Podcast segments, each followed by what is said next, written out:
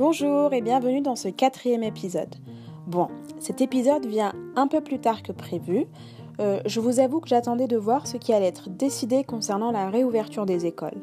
Le verdict est tombé, pas de reprise cette année, rendez-vous au mois de septembre. Au moins, on y voit plus clair et on peut s'organiser en fonction de ce nouveau calendrier. Toutefois, cette nouvelle donnée nous impose d'être encore plus vigilants dans notre organisation à la maison.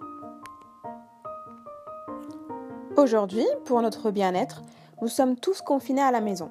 Toutes les activités à l'extérieur sont bannies et parfois, pour s'occuper, on tombe dans le choix de la facilité qui nous expose aux écrans. Télé, ordinateur, tablette, téléphone, console de jeu, chaque foyer en possède aujourd'hui. Des outils qu'on accueille à bras ouverts sans pour autant savoir si on les utilise correctement ou à bon escient. Je vais donc dédier cet épisode aux dangers liés à l'exposition aux écrans, un sujet qui me tient vraiment à cœur et qu'on ne traite pas assez, je trouve, au Maroc.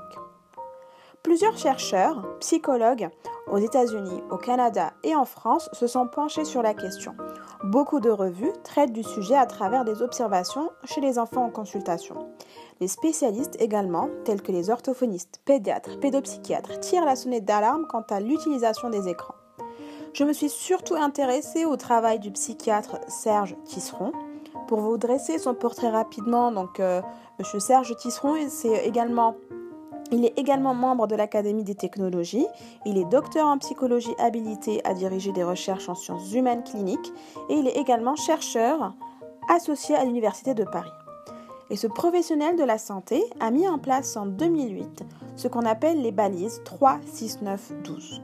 Ces balises nous permettent de revoir notre usage des écrans, mais aussi de l'adapter en fonction de l'âge de son utilisateur. Ces chiffres correspondent aux âges charnières dans le développement de l'enfant. Et cela correspond aussi au passage d'un cycle d'apprentissage à un autre. 3 ans, l'entrée en maternelle, 6 ans, la première année de l'élémentaire, et puis à l'âge de 12 ans, l'entrée au collège. Ces directives et conseils sont très clairs. À chaque âge, son mode d'emploi. Donc pour les enfants en bas âge de moins de 3 ans, alors les chercheurs et scientifiques sont clairs. Pas d'écran avant 3 ans. L'enfant a besoin de découvrir en faisant appel à ses sens, il a besoin de toucher, de manipuler, de jouer, d'observer, de chanter, d'écouter des histoires et certainement pas de rester figé devant un écran. Ensuite, pour les enfants entre 3 et 6 ans, les enfants à cet âge-là ont besoin de découvrir leurs capacités sensorielles et d'explorer leur motricité. Je vais donc favoriser des jeux interactifs, je vais introduire la notion de règles à respecter, je respecte également les âges indiqués pour les programmes à la télé et jamais, jamais je ne le laisse livrer à lui-même devant son écran, ni même en guise de retour au calme. Ensuite, pour les 6-9 ans, L'enfant a besoin de découvrir les règles du jeu social, d'apprendre à coopérer avec ses pairs. Je peux donc fixer avec lui par exemple les créneaux possibles pour jouer à la console ou pour regarder la télé, en gardant toujours un œil sur ce qu'il fait. Il est important de lui préciser que tout ce qu'on poste sur Internet est public, il peut y rester éternellement et que tout ce qu'on y voit n'est pas toujours réel. Puis, les 9-12 ans.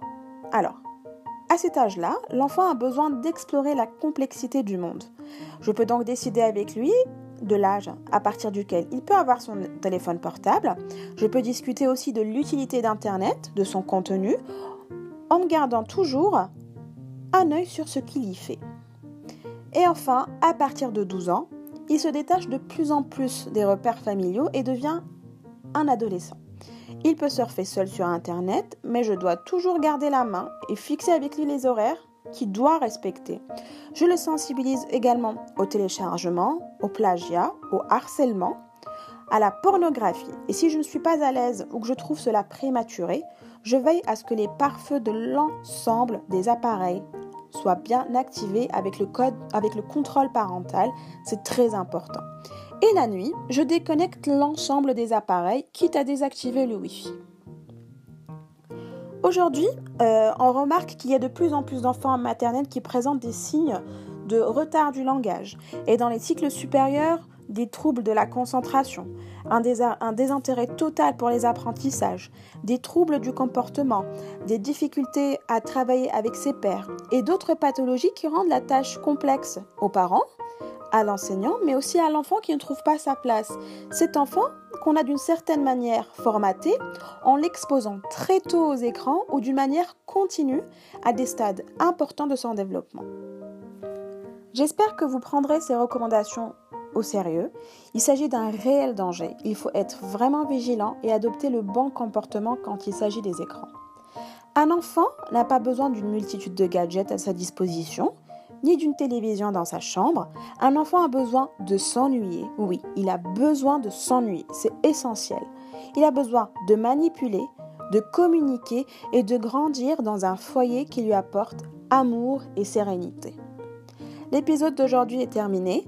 N'oubliez pas de vous abonner. Les chroniques d'une prof, c'est sur Instagram, Facebook, en plus de Spotify, encore et Google Podcast. En attendant le prochain épisode, prenez soin de vous et restez chez vous.